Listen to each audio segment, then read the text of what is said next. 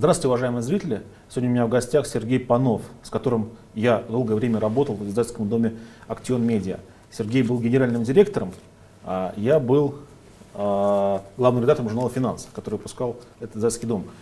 И с Сергеем прошла любопытная трансформация. Он а, из менеджера стал собственником, предпринимателем и, наверное, в большей степени наверное, инвестором, потому что он сейчас, э, как правило, не начинает свои проекты, да, а входит в уже существующие проекты. То есть это больше по складу, наверное, инвестиционная деятельность, которая тоже относится к предпринимательской. Э, и я хотел поговорить с Сергеем об этой трансформации э, и о его нескольких уже бизнесах. Сергей, привет, спасибо, что пришел. Спасибо, спасибо за приглашение, Олег. Давай мы начнем, наверное, с самого интересного для тебя бизнеса. Это портал «Мое дело орг». Вот э, мое, мое дело, бухгалтерия онлайн. Сергей Панов, председатель совета директоров. Ты мне сейчас перед эфиром сказал, что у тебя уже э, э, 10 тысяч платных пользователей. Около этого. Мы приближаемся к этой цифре. Думаю, что есть, ну, я думаю, что для возьмем... Рунета вообще понятие платный пользователь это такая черный лебедь или белая ворона, э, и 10 тысяч платных пользователей это очень много. Хотя ты считаешь, что это пока немного, но, естественно, ты хочешь, планируешь большой рост. 10 тысяч платных пользователей, каждый из них платит 600 рублей в месяц. Значит, мы, если мне не изменяет математика, то получаем 200 тысяч долларов э, в месяц. Да, небольшие деньги пока. Оборот. Э, ты планируешь какой оборот в следующем году получать уже? В следующем году порядка трех миллионов долларов. В месяц? В год. В год. А, понятно. Сейчас ты привлекаешь инвестиции, да? Ну, мы в активной стадии переговоров. Угу. Думаю, что скоро придем к соглашению. По какой оценке компании?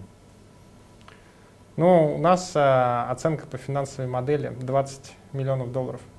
Угу. И какую долю продаешь? Хочу продать немного. Э, ну, как получится. Есть э, инвесторы, которые хотят купить 50%. Ага. То есть ты контрольный пакет не хочешь отдавать? Я бы не хотел отдавать. Я бы не хотел, я бы хотел заниматься этим бизнесом, потому что это очень перспективно. И это, можно сказать, для меня компания мечты. Угу. Но так. это будет, соответственно, э, сделка cash-out или cash-in? Нет, 100% кэш-ин. 100% кэш-ин И во что развитие будет, компании. Во что будут вложены деньги? Разработка, маркетинг, реклама, продажи.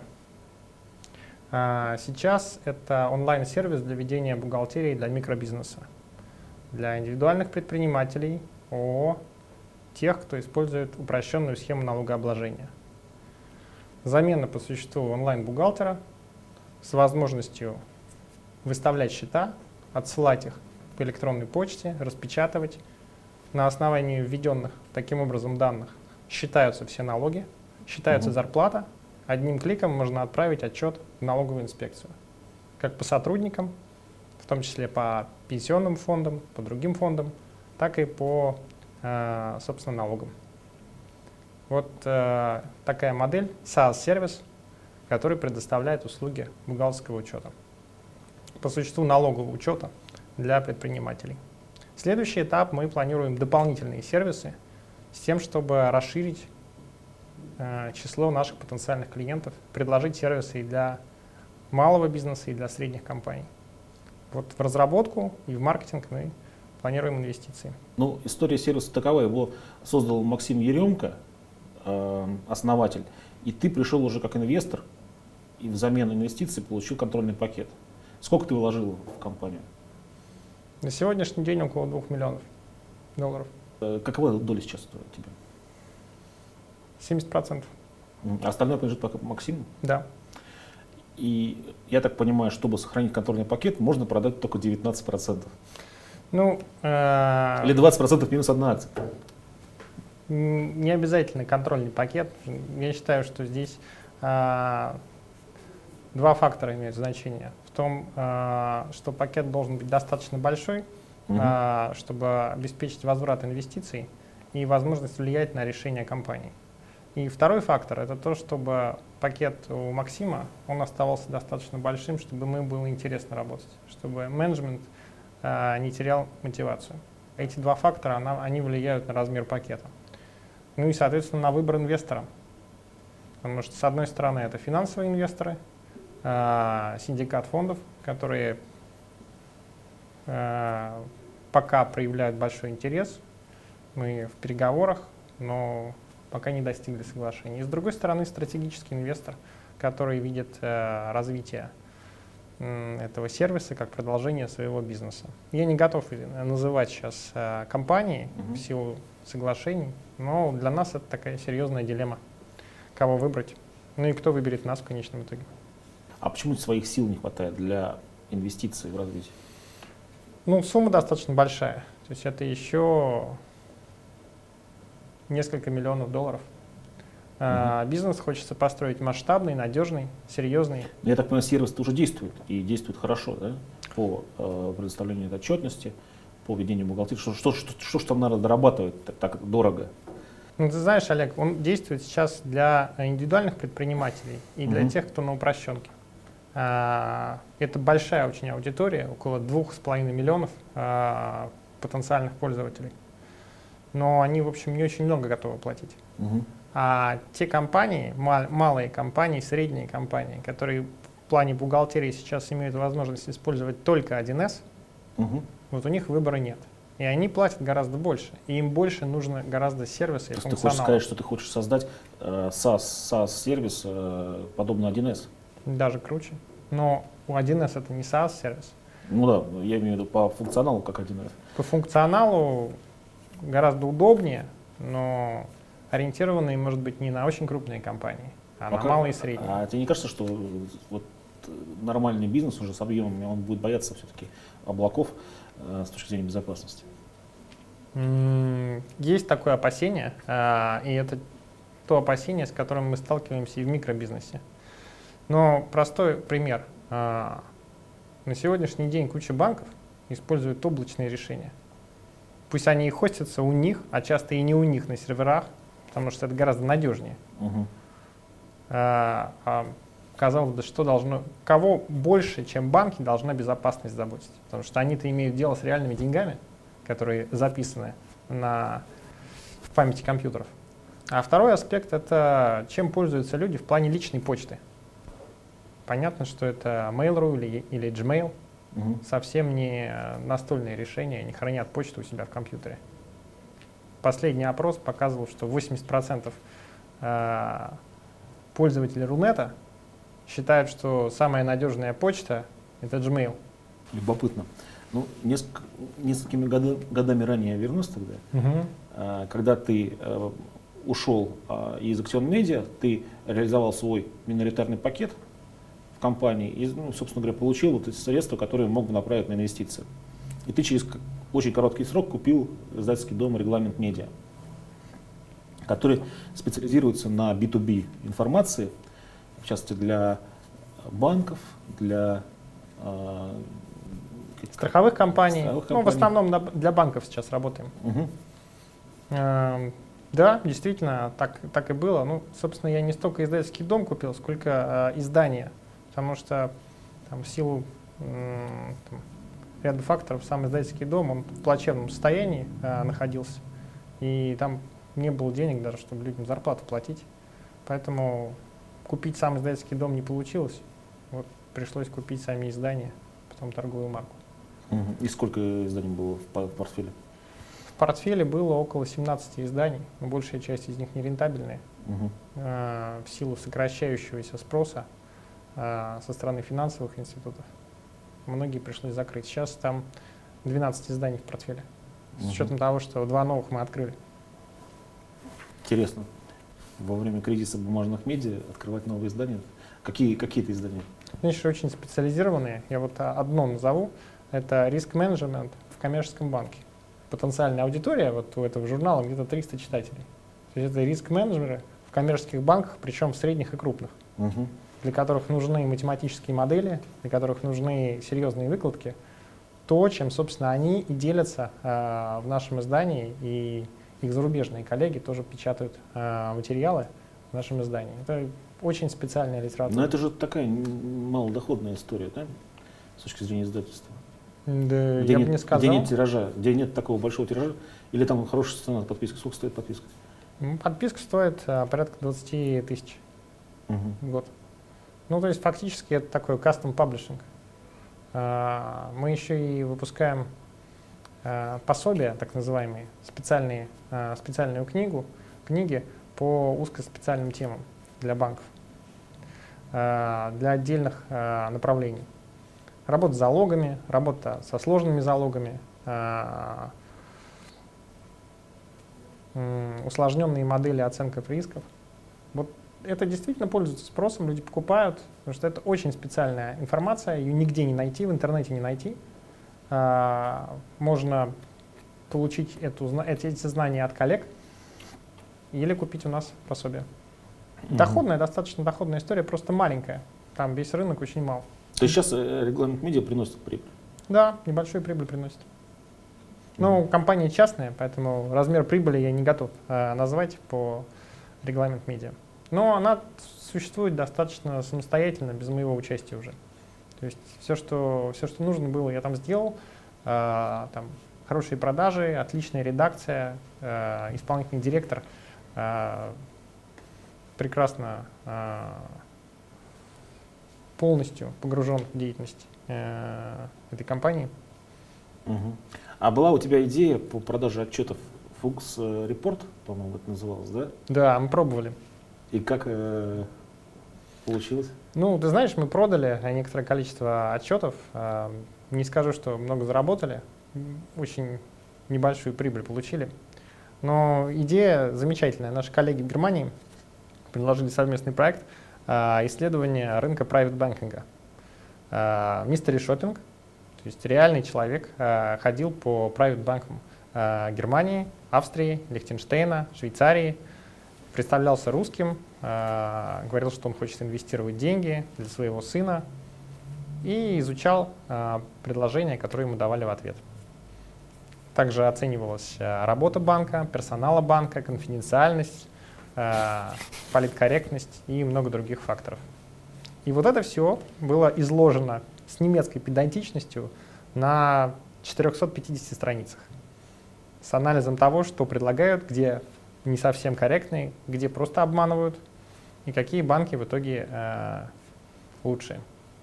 Немецкие коллеги делают это исследование каждый год, но в этот раз они решили сделать это как бы со стороны русского клиента, поэтому мы поучаствовали. Э, мы продали несколько сотен э, этого отчета. Перевод на русский язык. Перевод на русский язык. Я не помню сейчас, какая цена была именно. Что-то порядка 20 тысяч рублей, кажется. А, Сергей, а как ты видишь вообще кризис, кризис твоими глазами в области медиа? То, что он есть, кризис, это, это очевидно. А, на мой взгляд, э, это банальный закон спроса и предложения. Если раньше количество Э, медианосителей было ограничено, и поэтому, э, соответственно, был на них спрос, приходился довольно серьезный спрос на каждый из них, то теперь каждый сам, сам себе медиа, да, в любой момент может любой человек начать вещать откуда угодно из телефона, там, из интернета, из компьютера и так далее. И в этом смысле ценность информации, она снизилась. Да? Платить за нее уже люди не, не готовы, если не говорить об эксклюзивных случаях, о которых ты говорил, э, что вот такой отчет, который нигде больше не найдешь, или Э, редкая инструкция для риск-менеджеров, которая действительно очень ценна. Как ты твоими глазами оцени вот этот медиакризис в мире? Ну, кризис это всегда хорошо, потому что обновление происходит, появляется что-то новое. Эм, не вижу в этом ничего особенно ужасного. А, мне кажется, модель потребления меняется. С одной стороны, массовые а, СМИ, вот а, для всех, они по существу уходят, потому что их заменяют поисковики, агрегаторы, то, что можно найти в интернете бесплатно на множестве сайтов. С другой стороны, спрос становится более сегментированным. Ну, вот твою передачу, например, э, смотрят очень много людей. Э, причем те, кому по каким-то причинам интересен бизнес, может быть, они даже сами бизнесом не занимаются, а может быть и занимаются, или думают заняться. Но они выбирают эту передачу и смотрят из раза в раз. Аудитория достаточно большая, и я думаю, постоянная. Угу. Да, она там не на Первом канале и не набирает миллионов, а, а может быть уже и набирает. Какая, кстати, аудитория? Знаешь, ну отдельные программы, вот, э, как э, Сергей Матвиенко, вот Олег Тиньков беседовал, набрала чуть ли не полмиллиона просмотров. Но это только YouTube, да, если мы учитываем всякие скачивания и тиражирование другие, другим способом, э, то еще больше. Мои программы, например, 20-30 тысяч пока. Вот, но это только ютубовские просмотры. Я думаю, что это нормальный показатель, учитывая, что у нас широкополосный доступ не везде еще в России, и людям просто физически нельзя, э, зачастую нельзя посмотреть. Вот, то есть через несколько лет, когда будет э, развит интернет повсюду, соответственно, такие программы будут набирать э, разы больше просмотров. Очень серьезные цифры. Мне кажется, 20-30 э, тысяч и некоторые каналы, на некоторых каналах сейчас аудитория не набирается на передачах, а уж полмиллиона. Вот, пожалуйста, сегментированная медиа, которая вполне себе находит аудиторию и спрос. Точно так же вот и нет, проблема, проблема в том, что она денег пока не приносит, ну, по крайней мере, пока. А мне кажется, проблема, проблема в том, с чем я столкнулся в Актион Медиа, когда работал, что сложно продать э, рекламному рынку, который жутко консервативен. Как ни странно, он консервативнее, чем банки. Вот э, это деньги, которые идут там определенными потоками, по определенным схемам, э, в определенные каналы. Сейчас вот кризис, там, Video International, вот VI Press закрыла, еще mm-hmm. там что-то mm-hmm. происходит э, с грандами этого рынка. Я думаю, что вот это даст толчок. Потому что деньги, они, конечно, консервативно шли в те медиа, которые просто не приносили э, реальной финансовой отдачи рекламодателям. Причем уже много лет. А, и перестроиться, долж, перестроиться должна была вот эта инфраструктурная часть рынка. Думаю, сейчас э, кризис, он экономический, усилит э, эту скорость, которую перестройка должна произойти. И все станет лучше. А сегментированные медиа э, потрясающие возможности имеют в плане отдачи. Другое дело, что э, с ними сложнее рекламодателю работать. Больше надо размещений провести, точнее медиапланирование. Ну, реально, инструменты для этого нужны. Э, медийные, рекламные. Э, вот мы там в моем деле, когда планируем рекламную кампанию, там много людей работает, э, они разные программные продукты используют, чтобы попасть в интернете именно на нашу целевую аудиторию, на предпринимателей. Угу. Потому что ну, всем показывать э, бухгалтерию онлайн бессмысленно. Очень дорого для нас. Угу. А какой э, канал самый эффективный для вас до сих пор был? Интернет. Нет, я имею в виду в интернете среди каналов э, рекламы. Ну, как оценивать эффективность? Если по стоимости привлечения э, клиента, ну, да, то, то контекст. Если по количеству клиентов, которые можно собрать, то, наверное, SEO. Ну, то, что, то, что приходит с поисковиков. Но в реальности работает весь пул. Угу. И если чего-то не хватает, то валится остальное. Как ты думаешь, когда Рунет будет массово готов платить за сервисы? Потому что 10 тысяч э, человек, которые заплатили тебе, это все-таки не массовость, да, это такой узкий сегмент, такая прослойка, где сидят люди, которые ну, психологически готовы. Потому что психологически люди не готовы платить многие. Я считаю, сейчас этот момент наступил, и готовы люди платить. Ну, покупки через интернет делают. Угу. Ну, сам по себе интернет-то покупают. Он же не бесплатный. Ну, за контент не хотят платить. За контент, я думаю, и вовсе не будут хотеть платить. Никогда? За общего, за развлекательный контент, ну, может быть, и никогда. Если у нас а, законодательство изменится, скорее правоприменительная практика его, угу. может измениться. Ну, во многих странах платят за контент скачиваешь что-нибудь, ну, пожалуйста, тебе приходят в тюрьму, сажают. Ну, понятно. То есть разграничение здесь такое. А если это э, пользу приносит, то люди готовы платить. Да, если нельзя это бесплатно получить, то будут платить, и это нужно. Но если это пользу приносит, можно получить бесплатно, не будут. Угу. А, кстати, как, как, какая у тебя, там, у тебя, у тебя есть пиратство в твоей истории? Ну, у меня платные аккаунты, то есть э, платишь, пользуешься. Не платишь, не пользуешься. Поэтому у меня пиратства, мне кажется, нет. Я, конечно, не знаю, а, может быть, какие-то способы уже есть, но я особо не вижу, как можно а, использовать. У меня же такая история была в Актионе. Угу. Последний проект мы запустили, систему главбух. Это примерно то же самое, что консультант и гарант, только простым человеческим языком, объяснение, ну и, естественно, само законодательство с судебной практикой. И поиск, естественно, языковой, набираешь в строке, что тебе нужно, находишь ответ. Ну, вот мы взяли только одну сферу налоги. Налоги и учет, что все нельзя объять. Отличные результаты, платят, платят компании, есть физические лица, которые платят, и растет э, число пользователей. Там, по-моему, уже больше 20 тысяч. Чем там 1000 евро в год. Приличные деньги. Угу. А у тебя получается 600 рублей в месяц, это 7200 рублей в год, да? Ну, даже меньше, у нас еще скидки есть, э, если за год платить. Угу. Но это только, только начало, мы еще продукты подготовим. Угу. На самом деле э, история, она чем интересна? Тем, что в отличие от десктопной э, версии, когда что-то ты ставишь себе на компьютер, это только у тебя работает. А мы можем синтегрироваться в одном месте. Вот сейчас там э, много компаний с нами интегрируются. Яндекс Мани, например. Ну там мы даем доступ, возможность платить Яндекс Мани э, правильно налоги. У нас э, инструменты есть. Яндекс Мани э, имеет площадку, ну и деньги, собственно, платежную систему.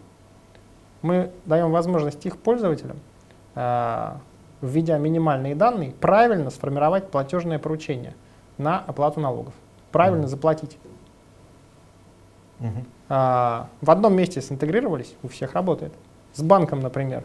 Ну вот э, Тинькофф э, банк, насколько я знаю, в основном с физическими лицами работает. А есть СБ банк. Мы синтегрировались с банком один раз. Все клиенты этого банка, СБ банка, автоматически видят у себя все поступления в нашей программе, которые приходят на счет СБ банка. Угу. Не надо каждому интегрироваться или вот это делать, а как загрузите интернет-банк, вытащите оттуда файл, вставьте в 1С, посмотрите, что у вас не распозналось, нажмите ОК.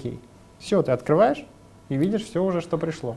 И таких случаев миллион. С кем еще можно синтегрироваться, чтобы бухгалтерия, она была простой. Угу. Слушай, а 1С э, почему не развивается, ее облачный сервис? Ну, наверное, развивается, мы не знаем об этом. А, но проблема 1С, кстати, как консультанты, они же в основном концентрируются на схеме продаж партнерских. То есть это франчайзи, которые должны прийти и докрутить что-то. А, 1С настроить, а, и потом часто ходить, получать Мгм. деньги за обновление. Они же сами не продают. Ну да. Не, ну их схема на самом деле доказала свою жизнеспособность. У них несколько сот миллионов долларов оборот в год.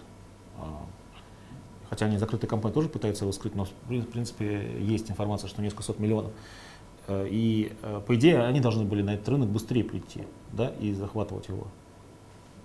Но, э, понимаешь, у них устоявшаяся бизнес-модель, им эту бизнес-модель надо менять. А бизнес-модель, она приносит миллионы долларов в год. Мгм. И обороты, и прибыли. Зачем ее менять? А развивать дополнительно. Ну, возможно, будут, возможно, будут. А, Тут вопрос а, в том, что, с одной стороны, для них это немного будет выглядеть как каннибализм, Мгм. потому что наша бизнес-модель, она для пользователей это дешевле. Мы сами на себе концентрируем всю ответственность и предоставляем готовый сервис. Ну и, соответственно, не делимся а, в таком объеме с франчайзи, как они, с партнерами. А им надо содержать многомиль... ну, не многомиллионную, но уже многотысячную армию тех, кто занимается внедрением 1С. На эту тему там много информации в интернете. А, ну, это другая модель, она имеет право на жизнь, доказала свое существование, они вообще монополисты в нашей стране по существу. Но есть другие варианты. И здорово, что есть возможность сейчас их предложить. А, почему сейчас? Потому что у нас в стране вообще бухгалтерским учетом занимается почти 3 миллиона человек. Мгм. Вот мы когда э, Актион, в Актионе э, м, стараясь увеличить долю продаж рекламы в специализированных бухгалтерских изданиях, делали исследования с ТНС. И основная проблема, почему нельзя было сделать нормальный измеритель. Нельзя было понять, сколько человек занимается бухгалтерией. Нам перепись населения помогла. Потому что куча людей стали указывать, чем вы занимаетесь, я бухгалтер. Мгм. 3 миллиона, а у нас население в стране трудоспособного там 60-70 миллионов всего. Вот те, кто в трудоспособном возрасте находится, если инвалидов, э, пенсионеров отсечь, э, малолетних детей, это 5% почти, каждый 20 Можете себе представить, какая эффективная экономика может вынести то, что каждый 20 бухгалтер? А, Сергей, смотри, э, я как индивидуальный предприниматель, я твоим средством не пользуюсь, потому что у меня совсем мало бухгалтерии, у меня очень простая налоговая система, 6% от выручки. У меня нет бухгалтерии, да, как такового. У меня есть книга, книга доходов, и все. Может быть, невыгодно 6%, может быть, тебе выгоднее 15%. Нет, 6% не выгодно. Я уж в этом смысле считать умею. А, скажи, пожалуйста, вот что меня больше всего напрягает, это постоянные необходимость постоянных писем в адрес контрагентов э, с отсылкой им обратно актов. Их подписываю, ставлю печать, должен запаковать это в конверт и отправить контрагенту. Это когда-нибудь уйдет из российского документа оборота? Знаешь, это может уйти очень быстро, очень быстро. И э, что радостно, государство здесь э, сейчас достаточно э, уверенные шаги предпринимает. Э, последнее предложение на рабочей группе, рабочая группа из «Деловая Россия» и ФНС э, совместно заседают. ФНС предлагает, давайте отменим унифицированные э, бланки учета, унифицированную отчетность. Угу. Достаточно, в принципе, счет фактуры. Вот скажем, пусть это унифицированная форма, законодательно утвердим. Счет фактуры в электронном виде уже можно отправлять. Осталось э, небольшие технологические вопросы. Решить их можно в следующем году уже решить и запустить. И достаточно. И все будет уходить через, э, через интернет. Ничего не надо будет посылать, привозить с курьером. Ну, это самое, самое поганое, что приходится делать на самом деле. Вот этот можно документооборот. А когда, по твоим прогнозам, я думаю, в течение двух лет можно сделать. Угу. А, вот если не изменится сейчас а, тот настрой, который а, есть у молодой команды ФНС, в течение двух лет можно сделать, перевести а, ну, процентов 30 документа оборота в электронный вид. Угу. Я так понимаю, основной риск, что не будет подписи, и поэтому в судах можно будет говорить, что я ничего не отправлял, первый раз их вижу, да, или как? И, или в чем загвоздка? Э, загвоздки две. Загвоздки, э, загвоздка в том, что должны договориться операторы рынка и ФНС. Угу. Э, а в нашей стране так получается, что пока государство или кто-то сильный не скажет, так, все, договариваемся вот так, будет происходить э, долго, скучно и неинтересно. Общение э, ни о чем. Государство сейчас может так сказать. И второй вопрос — это восприятие людей. Потому что реально уже есть электронная цифровая подпись, уже угу. есть инфраструктура, операторы. Вот у нас сейчас в сервисе она есть, зашита. Вы кликаете, отправляете отчет э, налоговую инспекцию. Он официально, он подписан вами. Это то, от чего вы не можете отказаться, раз вы согласились. Вы отчитались. Точно так же можно и счета фактуры отправлять, и акты. Угу. Понятно. Сергей, спасибо за интересный разговор пожалуйста, советы молодым предпринимателям? Знаете, я, наверное, еще сравнительно молодой человек, чтобы советы давать, поэтому я чужой воспроизведу. Один из партнеров, с которым я начинал когда-то бизнес, сказал мне, что, Сереж, вот работают можно за интерес и за деньги. И только дураки работают за что-то одно. Так что дерзайте, занимайтесь интересным и прибыльным бизнесом. Спасибо. Дальше.